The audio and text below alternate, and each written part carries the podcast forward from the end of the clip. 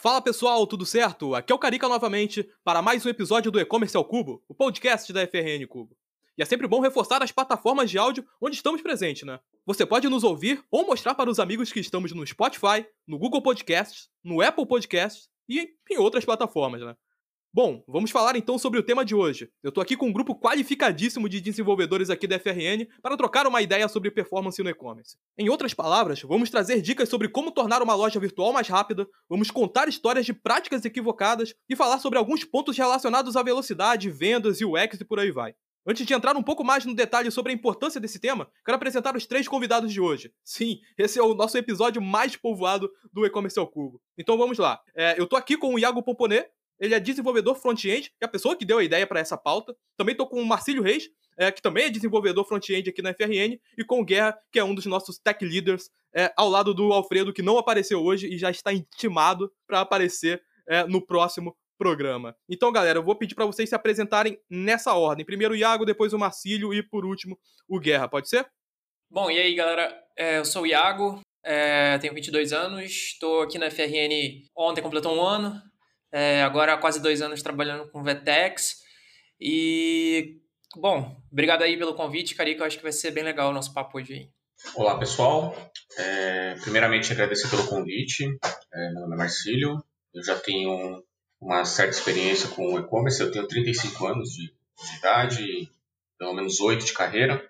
Já passei por diversas empresas nesse ramo, mas no e-commerce eu tenho no máximo 3 ou 4 anos já estou em, em, vias de completar dois anos de, de FRN. Né? Então, estou ansioso aí para a gente bater um papo legal.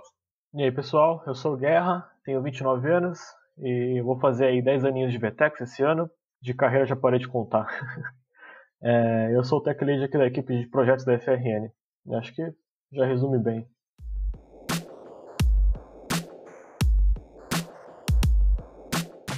Então, pessoal, resolvemos trazer o tema performance barra velocidade para a mesa, não só porque é um assunto clássico na literatura sobre e-commerce, né?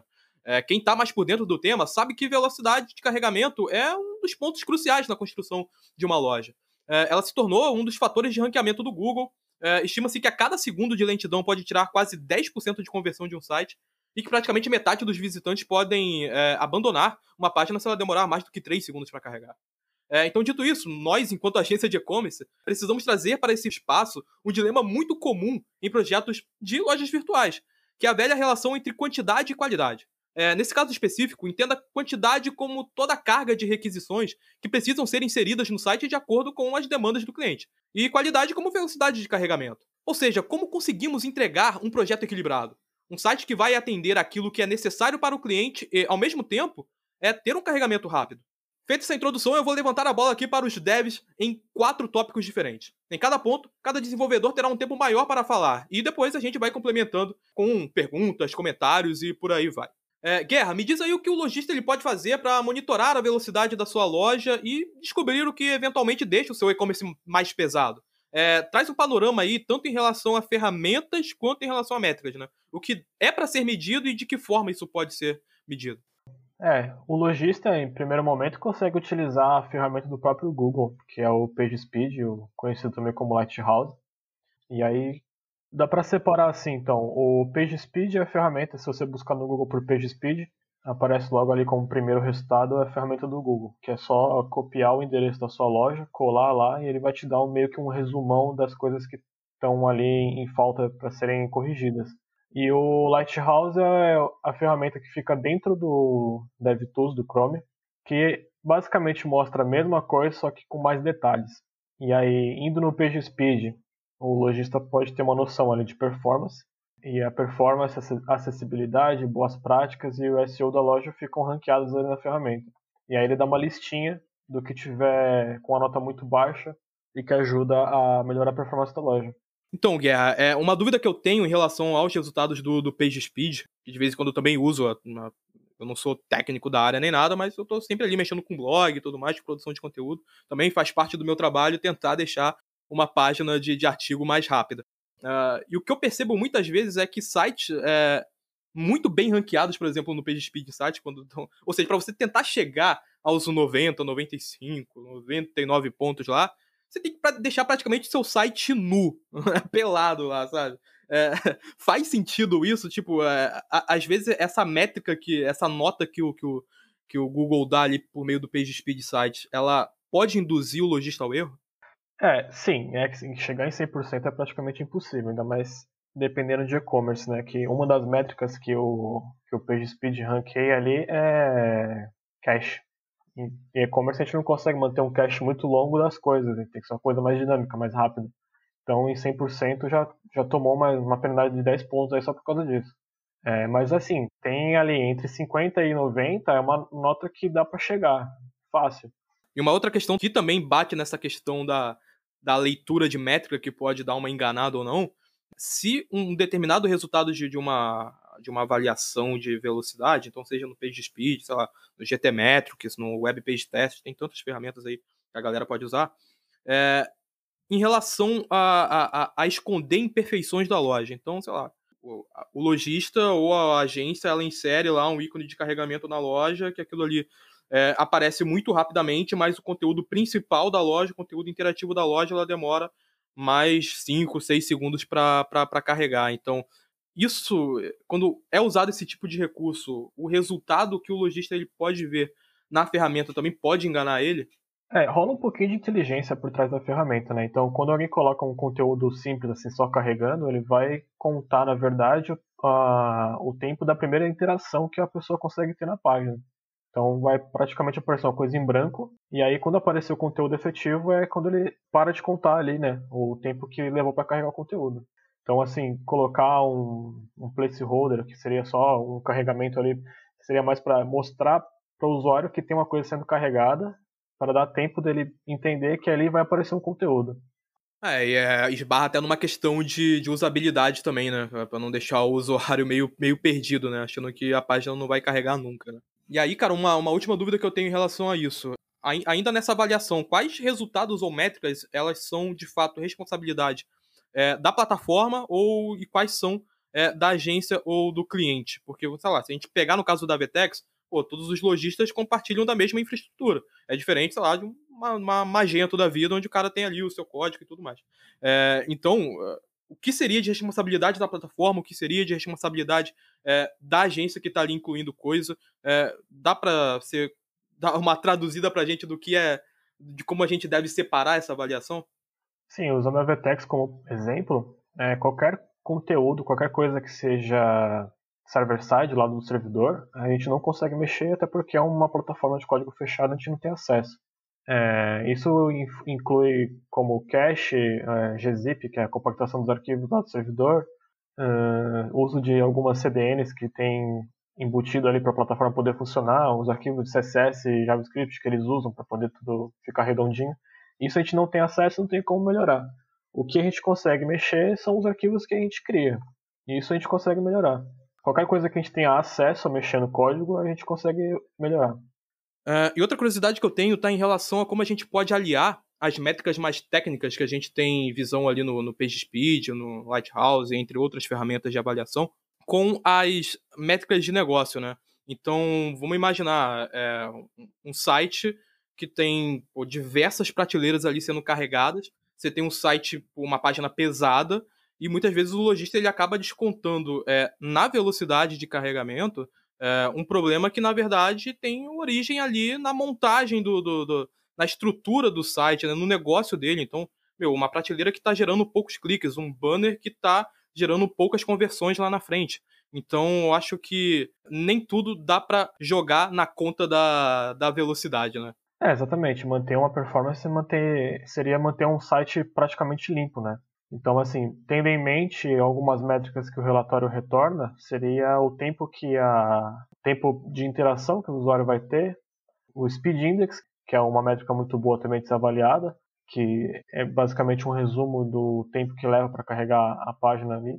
O tempo que leva para carregar o primeiro conteúdo que vai ser exibido na página também é uma métrica boa. O lojista pode usar uma ferramenta externa além do, do PageSpeed para ter uma noção do, do que está acontecendo na página. Uma ferramenta que a gente usa aqui é o Egg, então ele tem a opção ali de ver o mapa de calor.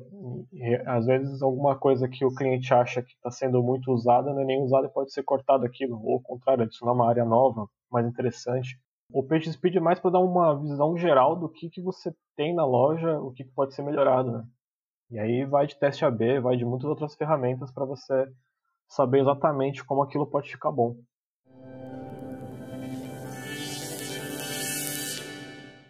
Depois de falar sobre como podemos detectar o que deixa um site mais lento, precisamos definir prioridades para os recursos que serão usados para renderizar a loja e, para o que passar nesse filtro inicial, aplicar algumas compressões, né?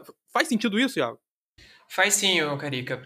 Além da gente eliminar o download de recursos desnecessários para o nosso site, a melhor coisa que a gente pode fazer para melhorar a velocidade de carregamento da página é a gente minimizar o tamanho do download da página. E isso pode ser feito otimizando e comprimindo os recursos que, que a gente vai subir.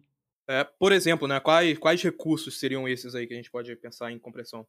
Então, é, por exemplo, na parte do código em si da loja, a gente tem um método mais popular de compressão, que é o gzip, que foi até citado aí no bloco anterior pelo Guerra, que no caso da Vetex a gente já tem isso nativo nos servidores dele. Então a gente não, não tem acesso a isso, mas qualquer código que você subir já vai estar comprimido em gzip. E para arquivos de texto, né, que é o caso do código, isso pode diminuir a, a, de 70% a 90% do tamanho do arquivo. Então é bastante coisa, né? Ah, imagens também, né? Virou até moda agora, né? Uma, da, uma das coisas mais citadas em qualquer literatura sobre sobre é, SEO no e-commerce é falar de compressão de imagens, né? É, na compressão de imagens, a gente tem basicamente dois tipos aí, que é a lossy e a lossless. Sendo que na lossless a gente tem menor diminuição do tamanho final do arquivo, mas a gente tem zero perda na qualidade, entendeu? Então vai cortar só aquela parte que não, não afeta a qualidade final da imagem, metadados e o que tiver ali. E na lossy é quando a gente aceita ter certa perda de qualidade na imagem para é, em prol de um, de um, ganho maior no tamanho final do, do arquivo. Certíssimo. E aí é legal também citar a questão da, da, da Vetex, né? Que é a plataforma onde a gente hoje a gente implementa a maioria da, dos, nossos, dos nossos projetos, que hoje já há uma, uma compressão quase que automática das imagens para o formato de WebP, né? Na hora que é renderizado lá na loja. Então o, lojista ele já tem esse ganho aí em relação a, ao formato do arquivo, em relação ao tamanho do, do arquivo. Mas também é legal é, sempre é, passar para o lojista que, vamos supor, ele está é, renderizando uma, uma, uma, imagem na, é, na home dele. Pô, se aquela imagem, na hora que está sendo renderizada ali, ela está ocupando 300 pixels de largura, não precisa subir uma imagem de mil pixels ali, né? Faz sentido o que eu estou falando, gente? Cara, faz sim. Faz todo sentido o que você está falando. Porque se você deixar o navegador para redimensionar a sua imagem, isso vai gastar o CPU do cliente. Então, você gastando o CPU, você gasta mais memória, você gasta mais, talvez mais banda, né, para a imagem ser, ser maior. Então, vai encadear em, em, vários problemas que poderiam ter sido evitados só de subir uma imagem do tamanho que ela é, que vai ser exibida no site, né? É, só complementando que hoje em dia, bom, antigamente a gente usava muito sprite, né? A gente fazia uma, uma imagem grandona para usar ícones e tal. Hoje em dia a gente usa mais SVGs no lugar das imagens, que diminui muito o peso também, usa ícone, usa fonte. Então, muita, muito tempo de carregamento é, é, é poupado usando essas ferramentas que a gente tem hoje em dia. É, e lembrando que o SVG se aplica mais para elementos de, de preenchimento de, de, de, layout mesmo, né? não tanto para imagens, né? mais para coisas de UX, botãozinho, ícone, esse tipo de, de, de, elemento mesmo. Né? Então, não, não existe nenhuma, até, até então não existe nenhuma forma é, confiável e, e que fique com qualidade boa para você transformar um SVG numa imagem. Já vi casos por aí, mas não apostaria nisso em produção, né? Eu não usaria profissionalmente. E a gente consegue também definir um banner para cada tipo de dispositivo, né? Isso poupa também, em vez de carregar aquele full banner gigante lá de 1920, um banner pequenininho para cada dispositivo. E aí, cara, um ponto bem legal que a gente deixou. que a gente acabou deixando passar é, tem a ver com o lazy load, né? Que é basicamente o, carrega, o carregamento assíncrono de, de arquivos né, do, do, do, site, né? Eu queria que você me explicasse um pouquinho como é que funciona essa técnica. Se é que é uma técnica, né? Se é o que eu possa chamar assim, né? Bom, é o lazy load, como você disse, né? É um carregamento em demanda uh, de imagens, recursos no site. Uh, aonde que a gente ganha nisso? Como uma das, das métricas que é mostrado no próprio PageSpeed é o primeiro carregamento da página, entendeu? É quando carrega aquela parte que está visual para o cliente. Quando você entra no site, quanto tempo demora para carregar a parte que você está vendo, tirando o que está embaixo, entendeu? Então, se você não carregar o que está embaixo de uma vez, você vai ganhar pontos nisso, porque muitas vezes o, o cara passa ali e ele nem abaixa a tela. Ele pode passar ali para ir para outra página, por exemplo. Então eu não preciso baixar é, várias coisas que eu não vou nem ver, sendo que só vai é, pesar pro lado do, do, cliente, vai pesar é, na, na, na, banda dele, na, na, bateria e tal. Então com Lazy Load a gente consegue baixar os recursos só quando a gente for chegando onde eles são chamados, né? Então eu vou descer na página e aí sim eu vou carregando aquele banner que está mais embaixo, aquelas imagens, aqueles ícones que estão mais embaixo. Perfeito, mas aí, nesse caso, é, aí dúvida minha, né? Esse carregamento assíncrono, ele não pode é, acabar servindo de muleta para um site mais pesado se apoiar, então, eu tô falando aqui de muleta mais no, no sentido da malandragem da história, né? Será que isso não tá servindo para maquiar um site pesado? Porque, tipo, o Lazy Load não vai tornar um site mais leve, né, sabe? Ele só vai adiantar um pouco o problema que seria para o usuário, né? Sim, é, é, eu acho que ele é essencial, né? Por causa dessa questão de, de não precisar mesmo. Eu não preciso, eu tô no celular, eu não preciso baixar o site todo, porque isso vai acabar sendo ruim para mim. Mas tem que ter o bom senso do lado de quem está fazendo, de quem cuida do, do, tamanho dos recursos e tal, de, de não abusar, né? Porque é uma coisa que vem para somar com outras com outras táticas de, de performance, entendeu? Então, não é por causa do lazy load que pode que pode tudo, pode coisas pesadas e tal. Perfeito, velho, perfeito. Ficou, ficou bem claro agora para mim. E aí, cara, eu vou voltar em relação às imagens agora. É, voltando um pouco, rebobinando a fita aqui de novo. É, como você acha, cara, que a gente deve lidar então? A gente falou de compressão de imagem, que, pô, técnicas para a gente tentar reduzir o, a, o, tamanho do arquivo das imagens, mas em compensação isso também gera uma queda de qualidade é, nas imagens. Muitas vezes não perceptível, né? Mas em alguns casos, vamos imaginar, né? Vamos colocar aqui uma, uma e-commerce de produtos de luxo ou de produtos que necessitem que necessitam aí de uma visualização em maiores detalhes. É, negócios como esses, é, eles não teriam mais a perder com esse tipo de compressão de imagem? Bom, eu acho que tem que ter um equilíbrio, né? Porque dá para ter imagens com alta fidelidade nos detalhes sem você botar imagens gigantes, entendeu? Então, assim, falando em formatos, o melhor formato é, para manter a, a qualidade mesmo da imagem, nesse caso, seria você ter uma imagem em PNG. Mas tem que lembrar também que a performance do site, ela também faz parte da, da questão da, do UX, né? Então, é, performance também é UX. Se você, se você tiver um tempo ruim, isso vai afetar na experiência do usuário naquele, naquele produto, naquele site. Então, eu acho que tem que ter uma dosagem assim, de quanto porque vai chegar um momento que, que a imagem gigante, ela não vai estar. Tá, ela, ela não vai afetar tanto assim na qualidade, sabe? Tem um teto de, de pixels. Não adianta nada você botar uma imagem ali com 20 mil pixels, sendo que o, nenhum dispositivo que vai acessar aquilo ali vai ver essa imagem desse tamanho. Então tem que ter uma, um equilíbrio aí, mesmo quando, quando o negócio é esse de alto, alta fidelidade de detalhes na imagem. Ah, cada caso é um caso também, né? Eu acho que o tamanho da, da imagem tem muito a ver com a quantidade de cores que a imagem tem, tem muito a ver com. Se ela pode usar um tamanho menor, só que aí você dá um zoom nela com uma imagem de uma boa qualidade, né? Então cada caso é um caso, tem que ser avaliado é, particularmente. Tem que ver também se essa imagem possui otimizações, né? Possui transparências, isso tudo influencia bastante no, no tamanho final do arquivo, né?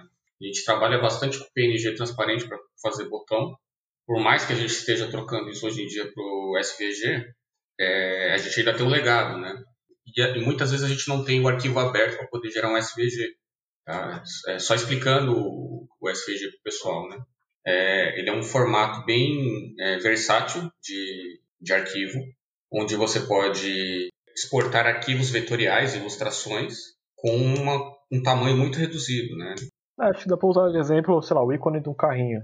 Você pode ter um SVG de 10 por 10, que ele pode ser expansível até 20 mil sem perda de qualidade, que é um vetor. São linhas, né?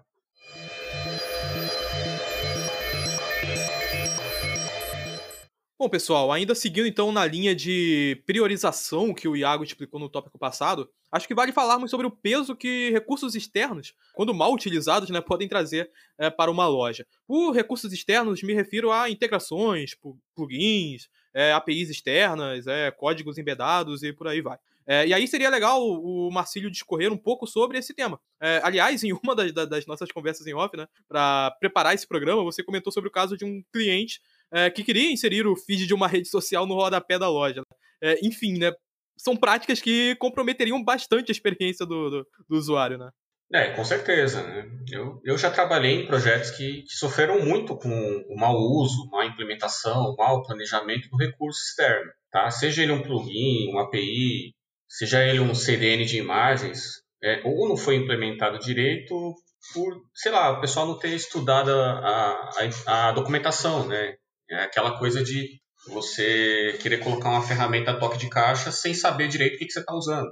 Tá? Então, às vezes, o projeto ele fica refém da infra do cara também, né? da infraestrutura. O cara que eu digo é o mantenedor da, da ferramenta, o dono do plugin, né? a pessoa que criou e hospeda. Então, é, se ele não tem um servidor confiável, um serviço confiável para disponibilidade de serviço para o público geral, é, a gente fica refém porque se cai lá, vai cair aqui para gente e vai é, prejudicar bastante a experiência. Tá? Um outro exemplo é o uso de um vídeo embedado, que é uma faca de dois gumes, porque se por um lado a gente economiza recursos de infraestrutura e não hospedar o vídeo na nossa infraestrutura, no nosso servidor, a gente fica dependente da disponibilidade do serviço, que é o que eu falei antes, né? O servidor tem que estar rodando 100%, tem que estar com a tecnologia em dia com as tendências atuais, né? Então, normalmente aqui na agência a gente sugere que o cliente hospede o vídeo, por exemplo, no YouTube, porque ele é versátil e ele tem respaldo de, sei lá, ninguém menos que o Google, né? E também é importante criar um processo para acompanhar essas particularidades, tá? Inclusive acompanhar quais essas ferramentas podem estar eventualmente desatualizadas, né, deprecadas, ou sem pagamento em dia, né? Porque existem ferramentas de terceiro que não são de código aberto, né? a gente tem que pagar, né, para utilizar, compra uma licença e às vezes as áreas não se comunicam, o pessoal do financeiro esqueceu de pagar e o serviço parou de funcionar e a gente não sabe por quê. Então, também é necessário, né, pegando o gancho do que você falou, escolher sabiamente como e onde utilizar esses recursos. Né? Evitar ao máximo o vídeo autoplay. Né? Essa galeria do Instagram que você quer colocar na sua loja, ela precisa mesmo aparecer no rodapé? Rodapé é uma área que a gente vai repetir na loja inteira. Então, você quer uma galeria do Instagram na, na sua página de produto, por exemplo, onde você está fazendo uma conversão de compra, você quer essa distração, isso é, entra não apenas performance, né? Entra também UX, entra a parte comercial também, né? Então, são aí questionamentos que a gente precisa se fazer no pré-projeto, para a gente garantir uma experiência satisfatória para o cliente. E aí, nesse caso, uh, aí já puxando esse ponto em relação à, à, funcionalidade externa, né, em relação ao recurso externo, é, faz diferença real na velocidade de carregamento do, de uma loja é, você usar uma feature nativa ali da, da, plataforma ou trazer uma funcionalidade de terceiro? Bem, depende, né? Há exemplos onde a solução caseira funciona muito melhor. É, é o caso do, dos, dos, componentes de prateleira da Vtex nativos que, é, apesar da simplicidade, podem muito bem resolver o problema do, do usuário e não precisar recorrer a ferramentas de terceiros. Eu acho que dá para acrescentar também, assim, tem, tem, tem cliente que extrapola isso de ferramenta externa e acaba colocando praticamente a loja inteira em ferramenta externa. E aí você pensa numa cadeia de eventos, uma ou duas coisas dão errado ali, acaba levando uma página carregando em meia hora.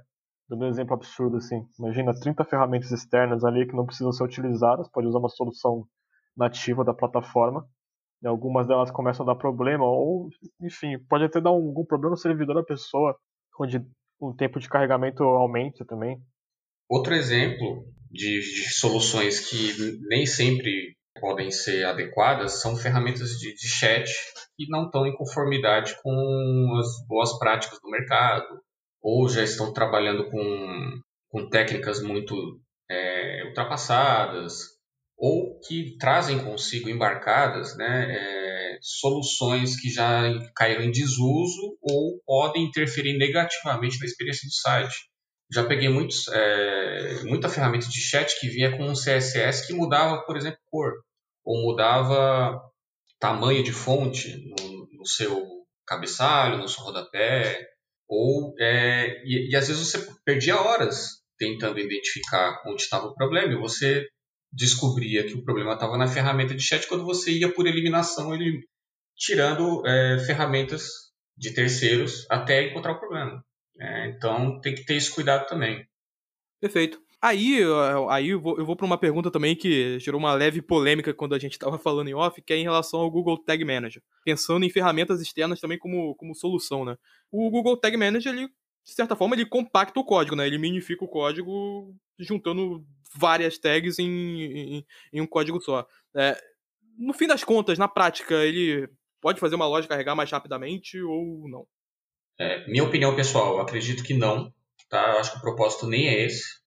Ele, ele já tem um script bem enxuto, né? Então. É, geralmente as tags que a gente coloca lá são tags pequenas, né? E o que ele vai compactar não vai ser o código da loja, vai ser o código das próprias tags que a gente vai colocando ali. Então acho que não tem, não tem é, ligação com o carregamento da loja ser mais rápido por causa do Tag Manager ou não. Mas o fato de ter menos linhas ali no código ali, no fim das contas não vai fazer tanta diferença, né? Em vez de você sair colocando várias linhas de tags diferentes, uma tag do Pixel do Facebook, outra do, do Analytics, uma outra do Tabula, uma outra de qualquer outra ferramenta, é, em vez de sair adicionando 5, 6, 7 tags, tem até uma dica, uma dica de, de, extensão do Google Chrome que eu gosto de usar, que é o Ghostery, que você, vai, você pode ir usando para monitorar as tags que tem em cada site. É, em vez de você, você sair colocando 10 tags individualmente é, é, no site, não faria tanta diferença, então você compactar tudo num script só do, do, do GTM, né? Não, não, de forma alguma. Até porque cada recurso que você coloca ali vai carregar um outro recurso externo. Então, se você pôr uma tag do, do Facebook, vai carregar um script do Facebook, fora da, do, do GTN. Então, cada tag geralmente vem com embutida um, um recurso externo.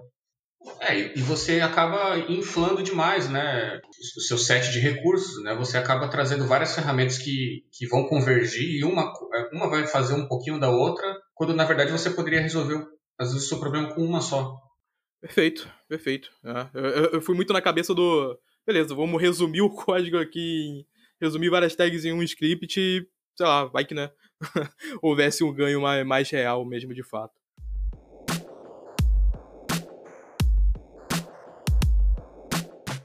Enfim, eu acho que deu, né, para notar que o caminho pra, para o ganho de velocidade de e-commerce ele passa muito por duas etapas. Então, a escolha dos componentes para a loja, então a questão da priorização e também a compressão desses componentes para reduzir né, a barreira de acesso é, dos visitantes do site, né. E aí uma parte importante da compressão é a criação de um código mais limpo, mais organizado e sem é, linhas mortas. Né? E é para isso que existem os empacotadores, né? que é o nome que eu achei mais abrasileirado possível aqui para explicar o que seria é, o, Webpack, né? E para que isso serve, né? De fato. Uh, e aí eu queria né, que o Guerra lhe trouxesse essa, essa visão. Seria a parte do Alfredo, eu estou cobrando o Alfredo de novo aqui, cobrei na introdução e vou cobrar agora que ele não participou. E na próxima farei questão até de fazer um programa só com ele, para ele conseguir externar todo esse sotaque latino, toda essa, essa malemolência latino-americana que ele tem para apresentar aqui pra Desculpa gente. Desculpa te cortar, eu sugiro a gente fazer uma roda viva com ele, entendeu? Todo mundo fazendo perguntas só pro, Alfredo, tá? Sabatina mesmo. Eu voto nisso aí também. Sou favor, a gente dá uma pressionada no, no, no garoto. É bom, é bom. É um, é um bom castigo para aqueles que estão, estão faltando a gravação. Então, Guerra, eu vou passar essa bola para você, cara, pra você falar um pouquinho sobre, sobre o Webpack, seus benefícios e o que, que de fato ele, ele gera de ganho na, numa loja. O Webpack é basicamente a estrutura dos nossos projetos, né? É o core. É o que a gente usa ali para literalmente empacotar tudo o que a gente faz. E nele vai embutido ali a minificação de código. E não só isso também, né? Aliás, o Webpack não é só a única chave, a única parte importante do código. Também tem toda a inteligência ali de, do desenvolvimento, né? Mas o core, o principal é a empacotação. Então a gente consegue ali minificar nosso código. Fica um código bem chuto, o código que a gente sobe. Um código compatível com a maioria dos navegadores que a gente escolhe ter compatibilidade. E na parte de análise também, a gente consegue verificar se tudo que a gente está fazendo é necessário para cada página que a gente está carregando aquilo. Então, por exemplo, na home eu, eu, só, consigo, eu só preciso incluir tudo que é necessário para carregar a home. Eu não preciso incluir tudo, tudo que tem no resto da loja, como página de busca, não é importante ser carregado o, a folha de estilo ali, o JavaScript ali também. Eu acho que é isso aí. Se alguém tiver uma coisa para adicionar. É só um glossáriozinho aí sobre minificação é, é, é, nada mais é do que o ato de você realmente é como se você estivesse prensando o seu arquivo e tirando espaços desnecessários, né, trocando o nome de algumas variáveis por letras. É um código que não é legível por seres humanos, nem legível nem editável, mas dependendo do tamanho do projeto, você tem um ganho de, de espaço muito grande, muito significativo, que só ajuda na, na, na, no ganho de performance. Né? Exatamente, ele pega aquele código todo e deixa o básico do básico legível para o navegador. Tudo que o navegador precisa entender está ali. Se a gente for inspecionar aqui e tentar entender o que está escrito ali, a gente não consegue. Ou é muito, seria muito difícil fazer isso, né? Ele meio que, que representa. Aí eu vou trazer uma visão leiga da história. Que é você tentar adicionar o máximo de recursos possíveis ou desejáveis que você tenha, é, e ao mesmo tempo você conseguir performance. Porque, tipo, foi, foi algo que eu coloquei lá no começo, né? Quando eu, quando eu tava fazendo aqui o preâmbulo aqui da, do tema, que é o quê? Em tese, quanto mais coisa você quer adicionar ao seu site, quanto mais recursos desejáveis e não necessários você quer adicionar ao seu site, em tese, mais pesado ele fica. Eu acho que a, a nossa busca constante aqui é tentar condensar isso de uma forma que o site ainda consiga ter uma performance, né? Então eu acho que o Webpack ele vem meio que para resolver esse problema, para tentar criar o, o, o, mundo ideal, né? Exatamente. E a gente costuma usar o Webpack junto com tudo que a gente tem aqui para desenvolvimento. Por exemplo, a gente pode pegar, compilar o código. Compilar o código é finalizar a parte de desenvolvimento para poder subir na, na plataforma, né? E aí a gente pode depois entrar no DevTools do Chrome e lá tem uma parte que se chama cobertura. E a gente pode verificar ainda se aquilo que a gente separou para cada página está exatamente sendo usado. E aí, se não tiver, vai cortando e deixando o mais otimizado possível. Voltando um pouco no assunto ali da compatibilidade com navegadores, a gente tem uma ferramenta dentro do iPack que ele transpila o código para ser compatível com os navegadores mais utilizados. Então, isso é um ponto de performance, porque muita gente configura para ser compatível com o IE6, por exemplo, e isso acaba deixando o tamanho do código enorme. Porque para traduzir aquilo de uma linguagem mais atual para uma linguagem de 15, 10 anos atrás, ficar enorme o código.